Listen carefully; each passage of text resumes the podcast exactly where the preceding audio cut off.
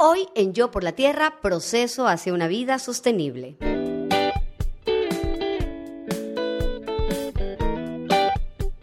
Bienvenidos a Yo por la Tierra, el podcast con ideas para cuidar el planeta.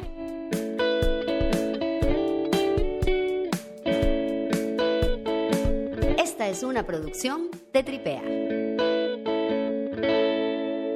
Nos acompaña Judy Vaquero. Ella es ingeniera en gestión ambiental, ecoblogger, líder del grupo de Guayaquil de la Fundación Mingas por el Mar y voluntaria de la ONG SOA Hop Ecuador.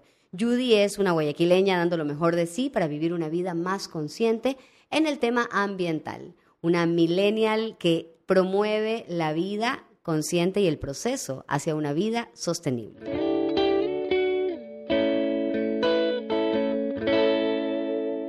Judy, bienvenida. Entramos a tus redes sociales en las que eres muy activa sobre estos temas ambientales y tú propones un proceso hacia una vida sostenible. A mí me gustaría conocer tu proceso personal hacia una vida sostenible. ¿Cómo llegaste a esto? ¿Cómo te convertiste en un referente para tu generación de temas ambientales localmente? Bueno, eh, mi estilo de vida más sostenible inició en mi tercer año de universidad. Eh, realmente yo ya tenía tres años estudiando en ambiental y ya tenía conocimiento sobre todo lo que sé ahora, ¿no? Reciclaje, contaminación ambiental. Pero recién en mi tercer año yo eh, observé un documental de Sylvia Earth de Mission Blue que es espectacular, que está en Netflix, se los recomiendo full. Y ella nos muestra ahí eh, cómo afecta el uso de plástico desechable todos los días. Y luego de ver este documental dije, wow, o sea, yo estoy estudiando esto, no tiene nada de coherencia mi estilo de vida con lo que estoy estudiando, debo hacer algo. Entonces, recién ahí, eh, lo, que se, lo que se me vino a la mente por, por, primera vez fue ir a minguear, hacer una limpieza de playas. Fue ahí que me contacté con Mingas por el Mar eh, y ahí me hice voluntaria. Entonces, realmente, en esa limpieza que me di cuenta que lo que recogía era bastante plástico, dijo, ok, tal vez yo no estoy eh, desechando el, plástico o la basura en algún ecosistema como el manglar, como el mar, pero estoy usando esto inconscientemente todos los días. Entonces ahí fue que hizo clic, como que, ok, realmente tal vez no esté... Eh, contaminando directamente, pero indirectamente estoy consumiendo eh, ese tipo de material que está afectando a la naturaleza. Entonces, ahí empecé poco a poco a ver alternativas de cómo tratar de reducir mi consumo de plástico. Así que realmente ahí inició mi activismo ambiental, por así decirlo. Me parece súper interesante porque conectaste dos cosas, ¿no? La información y la acción, acercarse, ¿no? Te fuiste, Total. obviamente, a esta minga, eh, que, que como ya lo hemos comentado por acá, claro, eh, no vas a limpiar tú en un rato todo lo que se contamina, pero sí vas a generar conciencia, empezando por ti y continuando por las personas que van a ver la foto que subes, el video, el pesaje que seguro hacen mingas por el mar de todo lo que se recoge.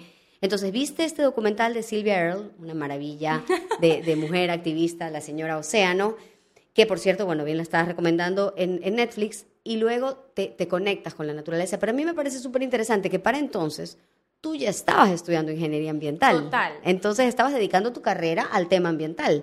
¿Qué te llevó a eso? Eh, cuéntanos un poquito sobre el proceso para que una persona diga, ok, yo voy a estudiar ingeniería en gestión ambiental. Súper chistoso porque no está en mis planes estudiar ingeniería ambiental. Realmente yo estaba más en la rama de negocios.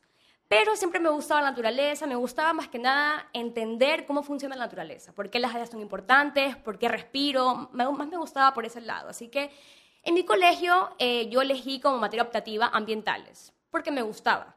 No, fue porque, ah, quiero ser ingeniero ambiental. Entonces, bueno, voy a la universidad para poder escoger materia de negocios, veo la media curricular y digo, mamá, papá, no me gusta ninguna materia de, esta, de esa malla. Wow.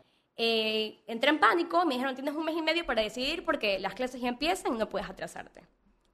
Estuve un mes y medio sin dormir, viendo qué estudio y me vino de la nada ingeniería ambiental, eh, buscando carreras. Dije, wow, qué increíble. Busqué, justamente ahí en la ciudad que resido, que es Guayaquil. Fui a ver la malla y me enamoré de todas las materias y dije, ok, esto es. Y realmente es chistoso porque hay una ayuda antes y después de estudiar esta carrera. La ayuda de antes de estudiar era súper asquienta, no iba a recoger nada de la playa, o sea, una ayuda totalmente diferente a lo que soy ahora. Entonces creo que esta carrera me cambió, no, no me cambió, yo creo que eh, sacó lo que realmente a mí me gusta, que soy ahora mucho más sencilla, nada para asquienta, ¿sabes qué? Si es que hay que ir al manglar a recoger la basura, pues vamos. Entonces, realmente así inició eh, el por qué estudio esta carrera. Realmente por, por encontrarme a mí misma. Así nació. Increíble. Y me entusiasma un, un montón escucharte decir, me gustaron todas las materias. Pero bueno, ¿cuál es la materia o las materias? O la que te acuerdas ahorita que tú dices, no, pues esta, esta materia supuso un antes y un después en mi conocimiento ambiental. Uf, excelente pregunta. Bueno, realmente ecología. Porque realmente fue la primera materia que escogí y fue eh, la primera materia que nos llevaron a acampar en medio bosque.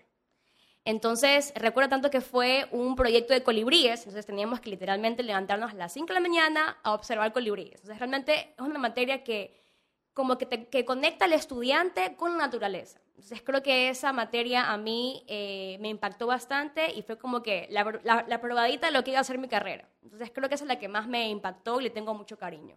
Y bellísimo, imagínate, ir a, a ver un tema de colibríes en el bosque me, ha parecido súper interesante esto que tú estabas mencionando. Yo antes era súper asquienta, yo antes, eh, hay este antes y este después, porque pusiste las cosas en orden, pusiste las prioridades en orden, sin lugar a dudas. A mí me pasa mucho, Judy, que cuando yo reutilizo, por ejemplo, a mí me ha pasado que la gente me dice, ¿cómo vas a reutilizar el sorbete? Guácala. Y yo digo, no, guácala, poner plástico en el, en el ambiente. O sea, es, es lo que yo digo, ¿no? O sea, es como que la concepción muchas veces como sociedad y como comunidad que tenemos de lo que es sucio es completamente equivocado, porque contactarse con la naturaleza, tocar eh, aquello que, de lo que somos parte, incluso responsabilizarte de aquello que no debería estar ahí y cogerlo y tocarlo, me parece una acción mucho más limpia que vivir en esta falsa pulcritud y esta falsa sensación de limpieza que nos dan los desechables. Sí, total. Creo que vivimos en un estilo de vida muy rápido, que queremos todo rápido, que no queremos ensuciarnos eh, es más, eh, yo veía muchas, muchas mamás que el, hijo o la hija iba al patio, se ensuciaba de lodo y decía, vamos a bañarnos de una. Cuando es como que, hey, deja que explore las texturas. Entonces, realmente, lo que tú dices es totalmente cierto. Tenemos una idea equivocada de lo que realmente es como eh, limpieza, por así decirlo. Sabes que el otro día justo estaba con mi bebé y a veces uno busca, cuando uno tiene un bebé, bueno, y quienes ya son padres me entienden y quienes no, pues bueno, se los, se los cuento por si en algún momento deciden serlo. Y eso también es un tema interesante, ¿ah? el tema de la, de la paternidad, de la maternidad es una decisión, y es una decisión que tiene mucho que ver con el tema ambiental. Pero bueno, ese es otro, otro tema del que sí vamos a hablar. Y es eh, que les contaba que a veces cuando uno tiene un bebé, uno ya no sabe qué otras actividades hacer. Es como que está como, como te dicen, como diablo en botella. O sea, el niño está aburrido, el niño está chinche, y es infalible, es infalible. Tú a un bebé de un año, de dos años, incluso cuando está recién nacido. Eso es un antídoto. El niño está fastidiado, está incómodo. Tú lo sacas a la naturaleza y es automático. Sí. Automática la calma. Y el otro día justo estaba, ya no sabía, se me acabaron las opciones, domingo, el domingo se hace eterno. Entonces lo senté, me fui un ratito al parque, lo senté en el césped y él en el césped encontró como unas semillitas, como unas vallitas que había botado el árbol al pie del que estábamos sentados él empezó a coger esto y lo exploraba y lo tocaba y lo sobaba, tanto que lo subía a Instagram, ¿no? Entonces, eh, eso, ¿no? Que tú estabas diciendo, o sea, esa conexión, incluso desde que somos chiquititos. A mí me encantaría hablar de tu generación, porque, como te decía, eh, tú para mí eres referente, eres una bloguera ambiental, eres millennial, tienes 27 años, en el momento que estamos grabando este podcast. Y eh, realmente me parece interesante conocer un poquito más sobre estas concepciones. La primera pregunta que te hago, ¿todo millennial tiene conciencia ambiental o eso es una percepción y una concepción falsa? Fue increíble, pero no. No. Realmente no. Eh, siempre cuento la historia, ¿no? Que cuando hemos ido a, hacer activismo ambiental con los niños que viven cerca del mar, a la gente que vive en la playa, muchos niños que viven ahí no han ido al mar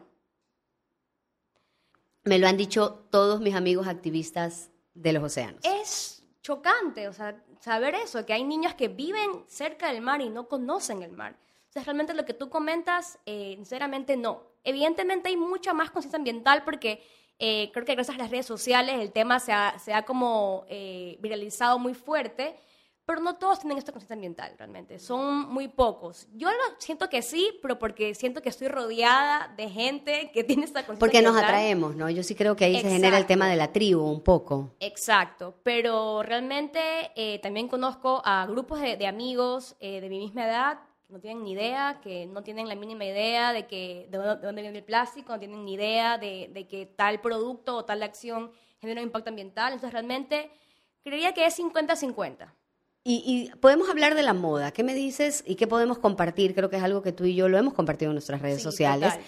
De hecho, si no me equivoco, el otro día tú subiste el tema del desierto en Chile que lo habían llenado de, de ropa Sí, eso- desechada. sí. Hablemos entonces del, del fast fashion y de qué está pasando también hoy en día con la moda rápida. Sí, bueno, realmente eh, eso lo conocí recién hace dos años, también no, no sabía de esto, pero básicamente la moda rápida se enfoca en marcas o empresas de ropa eh, que venden sus, eh, sus prendas a precios muy, eh, muy baratos, muy accesibles a, a nuestra percepción, ¿no?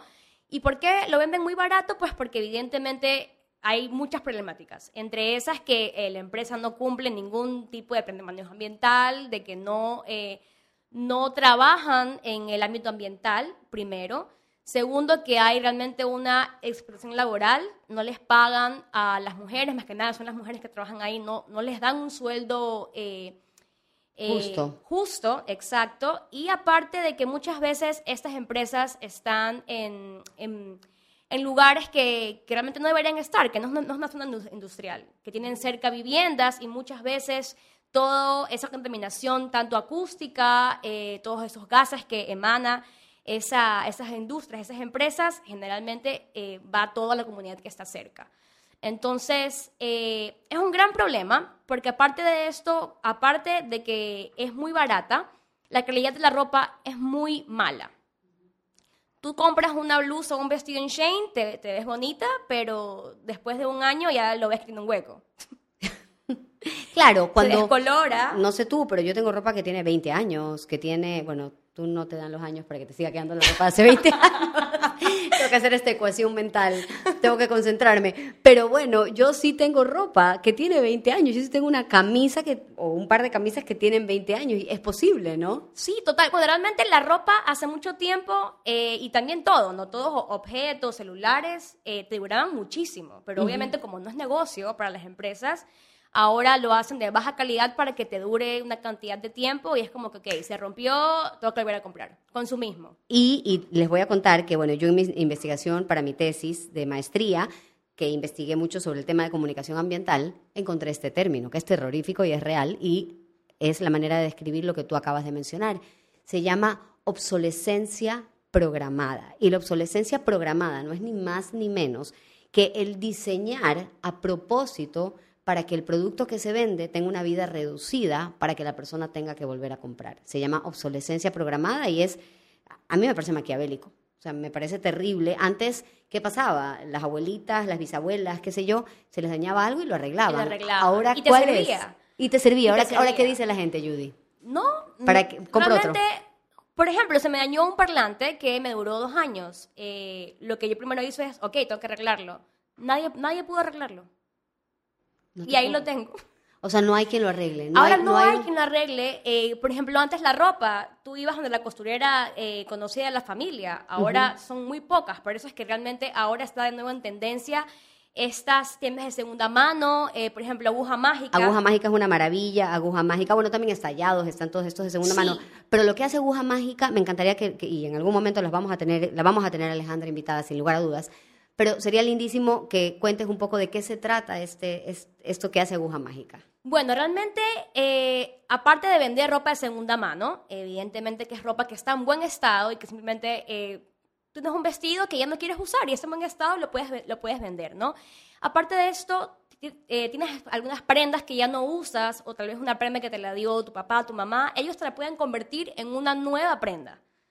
¿Ya? Entonces, por ejemplo, eh, yo justamente, mi papá me regaló eh, un chaleco de jean. De él. De él, que me queda gigantesco, obviamente, y que no lo voy a volver a usar. Eh, pero justamente quiero ir para que me la, me la transforman. Y es súper chévere porque hacen crop tops, hacen franelas, hacen, hacen moños, hacen eh, vestidos. Entonces, realmente le dan una segunda vida a esa tela o a esa prenda que o la ibas a descartar o Dios sabrá dónde la, la ibas a colocar, ¿no? Porque generalmente siempre regalamos ropa, pero no sabemos si es que esa ropa la van a usar, si es que la van a, si es que la van a botar. La van a desechar. Y algo muy importante, que a ver, es buenísimo porque la ropa se ha vuelto mucho más cómoda. Tú estás con un crop stretch, yo estoy con un suéter stretch. pero eso eh, significa que la ropa se ha vuelto más sintética y que al volverse más sintética tiene componentes plásticos dentro de sí. Y que si esa ropa se va a la basura, va a pasar lo mismo que pasa con un vaso plástico, ¿no? Entonces, un poco para entenderlo, eh, de que lo mejor que podemos hacer es darle la mayor vida a la prenda, la mayor vida a la tela, para que no vayamos a contaminar con esto, ¿no? Sí, total. Realmente hay como eh, un... No, no, no quería que una, una problemática, pero mucha gente es como que no compres por comprar o sabes que si me gusta algo pero ya tengo otra cosa que es similar no lo compres. Yo no estoy tanto en eso porque creo que siempre hey me gusta quiero quiero estar linda quiero estar linda quiero eh, verme bien. yo creo que lo importante aquí es como tú comentabas ok me gusta mucho ok pero comprométete a buscar una marca que sea un poco más sostenible a algo que realmente te dure y que lo cuides obviamente porque generalmente compramos eso es lo que pasa con la con los productos que son muy baratos como te cuesta muy barato, no lo cuidas. No lo, no lo valoras tanto. Exactamente. Entonces, realmente eh, eh, aquí no es de que, ok, si compro, no, no soy menos ambientalista, más ambientalista, no. Trata de darle eh, una, una, una, vida útil más larga para que te pueda durar. Y tal vez puedes donarlo, tal vez puedes transformarlo, dependiendo, pero tratar de darle una segunda vida y, y que no, no termine en poco tiempo en el basurero. Y no sé si quieres hablar, si te quieres lanzar a hablar del greenwashing. ¿Qué podemos decir? Todos. ¿Qué, qué, nos puedes decir del greenwashing? ¿Qué debemos saber? ¿Cuál es tu postura? Bueno, el greenwashing básicamente es una estrategia de marketing que nació en estos últimos años, porque ya la onda ambiental ya está como en tendencia, por así decirlo, que eh, te venden un producto totalmente sostenible, y utilizan colores, utilizan frases, utilizan símbolos que tú a simple vista crees que es sostenible, que es, que es ecológico, pero realmente no lo es. Yo he visto muchos productos que literalmente tienen el símbolo, o sea, es una funda plástica y te dice el símbolo, el reciclaje y te dice cuida el planeta. es más, hace algún tiempo atrás, una marca eh, de pan, me acuerdo clarito, eh, decía que la funda de plástico era biodegradable y no era biodegradable porque era plástica. No biodegradable. Claro, era de hecho como mínimo oxodegradable, pero no biodegradable, ¿no? Y ahí entramos con todos estos términos que para muchas personas puede ser como que, a ver qué. Bueno, y básicamente, de hecho, este, este, este oxodegradable, que es el de las famosas fundas plásticas que se, que se disuelven, yo no quiero que se disuelva. Si por último hay una funda plástica, quiero que se quede en una sola pieza para que no vaya a contaminar la tierra. Lo peor que nos puede pasar es que el plástico se disuelva, porque al disolverse va a hacerse microplástico y ahí sí va a entrar en nuestro torrente sanguíneo. Que ya lo tenemos. Ya hay un estudio, ya hay un estudio de que ya han encontrado el microplástico en nuestro torrente sanguíneo. Y realmente ya también hay un estudio que nos dice de que semanalmente consumimos eh, plástico equivalente a una tarjeta de crédito. Claro, correcto. O sea, qué loco. Sí, es una cosa impresionante. Y en ese sentido, entonces, Judy, ¿cuáles son esas acciones que tú realizas. Quienes te seguimos en tus redes sociales, obviamente lo vemos, ¿no? Pero para quienes te están escuchando por primera vez, ¿qué pasos puede dar la gente? ¿Qué cambios pueden hacer? ¿Cuál es el primer cambio que tú le propondrías a quien te está escuchando en este rato? Que se informe. Primero que se informe y que busques lo que realmente te gusta. Ejemplo, eh, si te gusta la moda, ok, me gusta mucho la moda. Eh, ¿De qué forma puedo yo tener moda sostenible?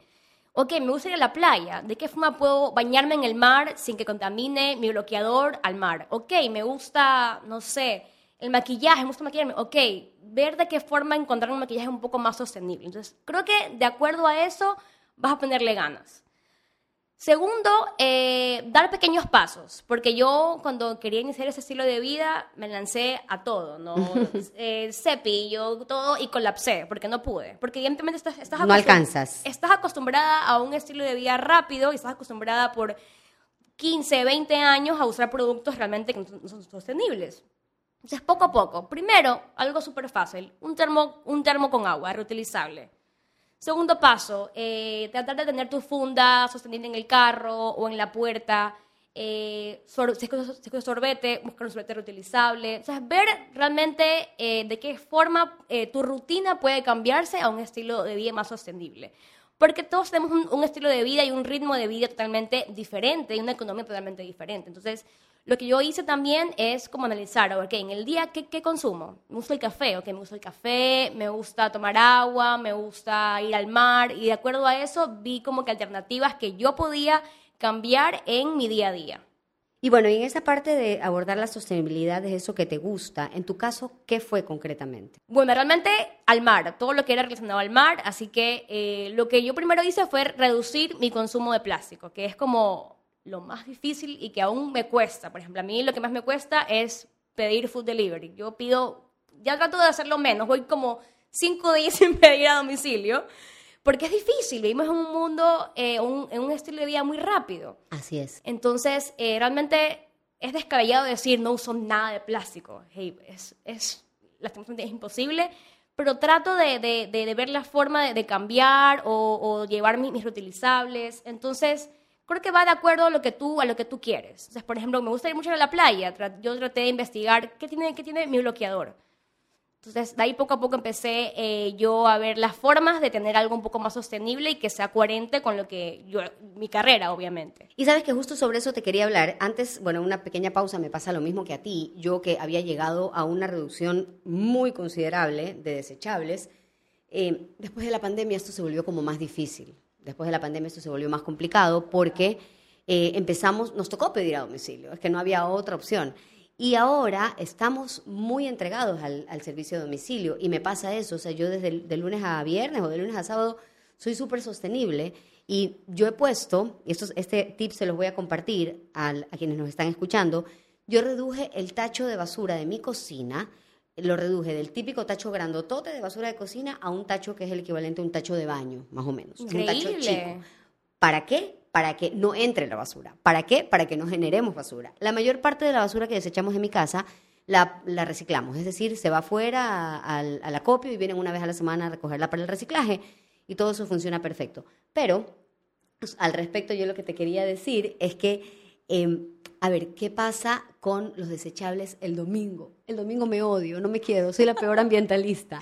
me pasa igual, tranquila, es súper difícil, es realmente súper difícil. Como te digo, por ejemplo, yo también soy súper de pedir a domicilio porque llegas al trabajo y ya es cansado y tienes que ir a otro lugar. Entonces, lo que yo hago ahora, eh, por, ejemplo, un tip también que yo doy es que hay, una aplicación que te ayuda a tener metas, a tratar de dejar de consumir lo que tú quieras. En este caso, lo que yo, lo que yo hice es que, ok, quiero reducir de mi food delivery. Entonces, como que te dicen, ¿sabes qué? Vas un día sin food delivery. Y créeme que eso te ayuda bastante como que, wow, voy un día, así puedo dos días. Pero obviamente hay días que, que, que ya no te queda de otra. Ahora, nosotros como clientes, y eso también me encanta, eh, lo he mencionado en cada uno de los, de los capítulos de este podcast, tu dólar tiene más poder que tu voto, frase de Tom Saki. Nosotros como clientes también tenemos el poder de escoger esos lugares a domicilio que reducen en la cantidad de fundas, que no exageran en el tipo de... Porque a veces hay lugares que te envían tres fundas en lugar de una, o hay eh, lugares que ya te envían desechables de papel. O sea, un poco también el poder como consumidor de ver, ok, no me queda de otra, soy un ambientalista imperfecto, voy a pedir un delivery, pero voy a escoger dónde lo pido, que la huella sea menos, menos fuerte, no la huella ambiental. Sí, total. Ahora justamente en las, en las, aplicaciones que son de food delivery también ya te da la opción de buscar... Eh, decir sin sorbete, sin ni qué. total. Eso ha cambiado bastante y realmente sí yo creo que hay un poco más de conciencia. Porque en las mingas que nosotros hacemos, hace tres años el objeto que más encontramos eran, eran los sorbetes. Ya. Ahora ya no. O sea, sí ha habido un cambio, hay más conciencia ambiental, porque también, como tú comentas, de que ya hayan estas opciones, porque como consumidores tenemos el poder realmente de decidir qué productos y qué marcas y qué empresas eh, pueden seguir como eh, teniendo esa, esa validez eh, para el cliente. Sí, y, y, bueno, y vamos a hablar entonces de, estabas hablando hace un ratito de la aguja mágica y me encanta hablar de cuán ambiental puede ser tomar decisiones de consumo artesanales y locales. Hace un rato estabas hablando de cosmética y yo tengo el gusto de decir que hoy en día, eh, digamos que el 70% de la cosmética que utilizo es entre orgánica y de elaboración local. Y, por ejemplo, tema maquillaje, me gustaría que podamos comentar qué hacemos las dos y qué le podemos aportar a la gente en ese sentido. ¿Qué, qué nos puedes decir sobre ser una ambientalista imperfecta? En relación a la cosmética, a las cremas, al maquillaje, al jabón y en, general. Total. Este, bueno, realmente todo lo que usamos se va a un cuerpo de agua. Eso hay que tenerlo súper claro. O sea, la alcantarilla es la boca del océano. Entonces, realmente, eh, ahora más que nada, hay muchas alternativas en, en, Ecuador. Hay bastantes. Yo realmente todo lo que, generalmente todo lo que uso en cuanto a cosmética, de maquillaje, todo es local, todo es ecuatoriano. Y ahora hay muchas marcas. Eh, que aparte de que su envase es eh, reutilizable, su envase es biodegradable, es cruelty free, es decir, de que no utilizan animales para probar estos productos. Entonces, tratar de verlas, obviamente siempre digo que lo local siempre va a ser lo mejor, es más sostenible porque la huella de carbono es mucho más reducida que un producto de otro país. Pero en caso de que no te guste, porque todos tenemos gustos diferentes, buscar alternativas de que el envase tal vez sea eh, reutilizable, biodegradable o tal vez reciclable. Entonces, ver, tratar de, ver la, forma de, de, buscar alternativas que sean un poco más sostenibles. Y cuando tú tienes contacto directo con el productor final, por ejemplo, yo mezclo mi maquillaje. Sí hay algunos maquillajes que compro que son importados, pero una buena porción se lo compro a Aggie Beauty, que es Ana María Aguirre, una chica que elabora su maquillaje localmente y que es orgánico y todo. Y eh, bueno, ella tiene también para hacer el refill, ¿no? Sacar y quedarse el, plástico, reutilizarlo. Y en este rato, de otra marca local, estoy utilizando un shampoo que es orgánico, súper natural y toda la historia. Y entonces le dije a esta persona, que lo hace artesanalmente ella, le dije, por favor, de verdad no me gusta desechar la botella. ¿Me puedes hacer el favor de hacerme refill? Entonces, el acuerdo al que yo he llegado con esta proveedora de mi shampoo, que además es un shampoo de aguacate con romero, mega natural, que no, no va a contaminar el agua, que no me contamina a mí, que no es un disruptor hormonal, que no me va a desbalancear hormonalmente. Aparte de eso, eh, yo he, llegado a este acuerdo con ella, donde ella me deja la nueva botella y yo le devuelvo la anterior. Increíble. Y así hacemos este. Y estas son cosas que no la vas a poder hacer con una marca industrial, ¿no? O sea, con el artesano lo haces, pero con una marca industrial, ¿cómo le vas a decir? Recíbame la botella de shampoo. Eh, obviamente que no. Sí, realmente eso es lo chévere de las marcas locales, que tienes como ese contacto más directo eh, para poder tratar de ver más, más alternativas. Ahora está también muy en tendencia comprar el granel. Ya que ahora tú puedes ir a, un local, que ya hay muchos ahora en la ciudad de Guayaquil, y tú puedes ir con la botella que, tú tengas. No, no puede ser de, de, la marca, sino que con la botella que tú tengas y vas y compras al peso o al granel. Y realmente eso es lo que se hacía mucho antes, hace muchos años atrás. No te ibas al mercado y, ibas a, a, cualquier lugar y todo era el granel. Entonces creo que ahora toda esa esa eh, cultura de, antes de, ser como más sostenible, que realmente nuestras abuelas vivían de esa forma, es volver a lo está volviendo. Claro. Está volviendo. Bueno, y hay, hay un libro, hay un libro que se llama Limits to Growth, que es un libro, bueno, que es referente del tema ambiental. Lo escribieron Dennis Meadows, Donella Meadows y Georgian Randers. Tiene varias versiones. Su primera publicación fue en el año 72. Yo estoy leyendo la, tercera versión. Y me parece eh, interesante tocar este tema, sobre todo para tu generación. Uno de los temas más complicados es la sobrepoblación. Eso está absolutamente reconocido. Yo veía en algún momento a uno de mis máximos referentes, que lo que ella dice es lo que es para mí, que es eh, Jane Goodall. Bueno, todo el mundo tiene sus referentes, para mí Jane Goodall lo es.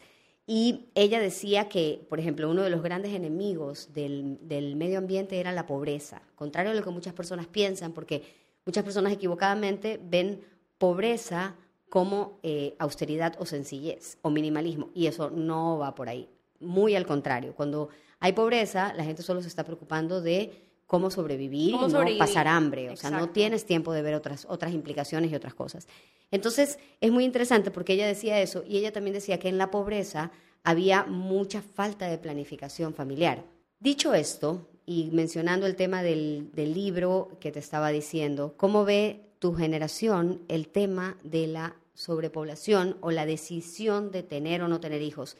¿Es un tema ambiental o no es un tema ambiental? Solamente un tema social y ya está. Bueno, mi generación yo creería que sí. Sí lo, sí lo vemos como algo más eh, ambiental y también como una ecoansiedad, que es lo, que le llamamos. Sí, claro. Eh, creo que mi generación está un poco más consciente eh, lo que es vivir el día a día, todo lo que son las problemáticas como tal, y nos da como esa ansiedad también de, ok, ¿cómo, cómo le voy a enseñar a este ser que está haciendo todo esto? Entonces realmente es un poco complicado eh, el tema de, traer a alguien más al mundo. Yo creería que vendría a ser algo con mucha responsabilidad y creo que ahora más que nada se está hablando del tema.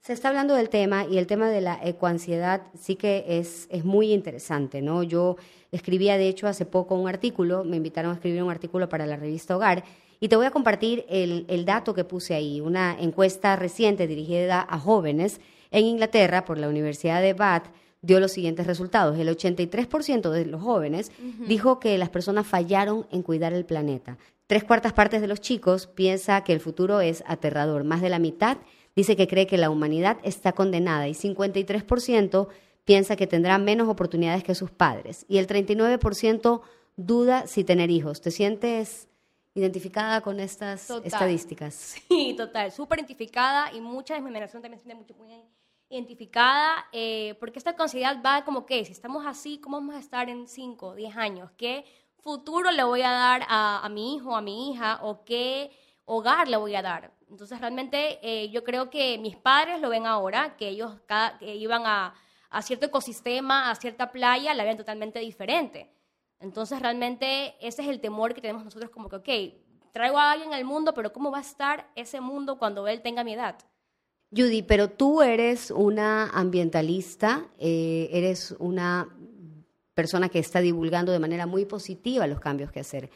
¿Qué le puedes decir a la gente que te escucha y sobre todo generación, bueno, millennial y generación Z, para combatir la ecoansiedad? ¿Cuál sería el antídoto, si es que lo hay, para combatir la ecoansiedad? Uf, muy difícil realmente porque lo vimos creo que todos, pero creo que es rodearte que, de gente que vibre igual que tú. Eso ayuda bastante. Eh, porque esa como vibra positiva y vibra bonita y positivismo también eh, eh, te afecta de forma, bonita, primero. Y segundo, como ahora estamos full en redes sociales, es tratar de dejar de seguir o eliminar o dejar de ver tal vez noticias o personas que no te sumen. A, tu, a tu estilo de vida o a tu vida. Por ejemplo, yo dejé de seguir muchas e influencers o muchas marcas que todos los días era, era consumismo o, o, simplemente cuentas que todos los días eran noticias eh, tristes y todo esto. Eso también te, te, te da más ecoansiedad. Ahora, este positivismo tuyo viene de la acción, porque tú eres una persona que está haciendo algo para cambiar eso. Eh, ¿Cuáles son esos consejos así concretos que le das a la gente que nos escucha sobre ya estábamos hablando, obviamente, no hemos hablado de muchas cosas, muchas cosas que las dos hacemos, creo que coincidimos muchísimo en, muchas de estas acciones, de este estilo de vida que buscamos, ¿no? que, que, que practicamos y que buscamos también. Pero, ¿qué em, de lo último que tú has estado compartiendo en tus redes sociales puedes compartirle a la gente que te está escuchando y decirle, ok, ya está, hablamos del termo, hablamos de la funda, pero ¿qué más puedes hacer? Yo creo que lo que mejor puedes hacer es conversar e informar a tu alrededor porque una cosa es hacer, hacerlo uno porque uno se siente un poco pequeño, ¿no? En este mundo totalmente de caos y de, y de impactos ambientales, pero realmente sí estamos sumando. La gente, se, la gente se está uniendo, es una tendencia que ya realmente ya todo el mundo está hablando del tema ambiental y yo creería que lo mejor que puedes hacer es informar con tu familia, con tus amigos, algo que siempre comento y que la gente siempre, siempre, se me ríe, es que yo voy, por ejemplo, a una reunión con unas amigas y yo soy la loca con el saco que dice, a ver, sus botellas de cerveza, las ponen aquí para reciclarlas. Y eso, genera un impacto y causa risa, pero claro. wow, o sea, así, de, así de fácil realmente. Entonces, sí. Es crear como, como esos pequeños actos eh, que, que impactan a la gente, que hagan ver de que no es tan difícil tener un estilo de vida sustentable y darles el ejemplo y conversarles. Creo que ese es la, el, el, mejor como consejo que les podría dar, que generen... Eh, eh, hábitos que impacten, que sea algo nuevo, novedoso y que se vea fácil para los demás para que puedan como copiar esa buena vibra y esa buena intención. Hábitos novedosos que se vean fáciles. Me ha encantado eso, me ha encantado eso. Judy, te entiendo, yo siempre digo, yo tengo una frase y digo, ser ambientalista es lo menos glamoroso que puede existir. o sea, no hay nada menos glamoroso que ser ambientalista, porque uno anda con el termo, con la funda, con el este, con el otro, y sin contar con que nos estamos llevando la basura, no, no solamente es con lo que llevamos, sino con lo que nos vamos. Porque obviamente estamos así como que, ahora, ya tú estás en un nivel ascendido, ¿no? Llevar la funda para que pongan la cerveza para reciclarla. Amiga, te voy a empezar a copiar, eres lo máximo, de verdad, de verdad, de verdad. Eh, me parece increíble. Y yo creo que esta conversación ha estado fabulosa. No sé, eh, Judy, si tú sientes que hay algo que se me queda, que hay algo que tú quieras compartir desde el espacio en el que tú te encuentras, tanto profesional, como lo que estudiaste, la generación a la que perteneces y lo que está pasando en el mundo. Yo creo que el mejor consejo es que vayan a un bosque, vayan a un manglar. Guayaquil tiene muchos bosques que no todos conocemos.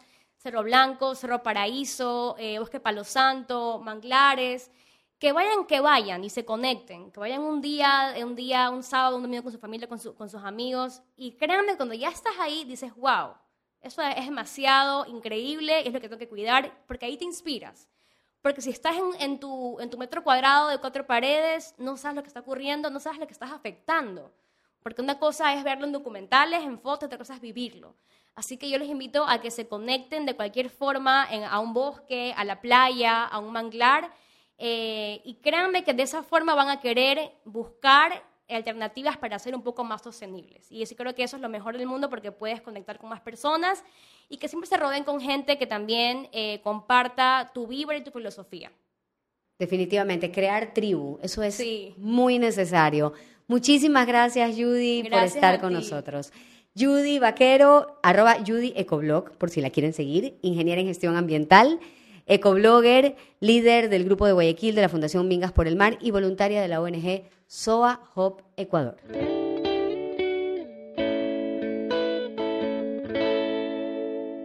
De esta conversación con Judy te puedes llevar lo siguiente. Primero, mira el documental Mission Blue de Sylvia Earle en Netflix. Número dos, sal a la playa, recoge basura, sal al bosque.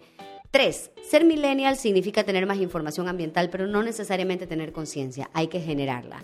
Número cuatro, la moda rápida supone contaminación ambiental, mala calidad y gasto. Número cinco, obsolescencia programada. Este término que básicamente nos dice que las cosas están hechas a propósito para que pierdan su vida y las desechemos. Bueno, trata, ya que reconoces este término, de desarrollar métodos para desafiarla. Número 6. Usa servicios de reparación y diseño artesanal de ropa. Dale una segunda vida a la ropa. 7. El greenwashing, el marketing ambiental no honesto con productos que quieren parecer ecológicos. Hay que estar atento e informado para desafiarlo. Número 8. Infórmate y aborda la sostenibilidad desde eso que a ti te gusta. 9. Da pequeños pasos. Empieza por un termo, una funda, un sorbete. 10. Escoge servicios a domicilio, por ejemplo, que te den opciones más ambientales. 11. Todo lo que usamos se va a un cuerpo de agua. Las alcantarillas son la boca del océano.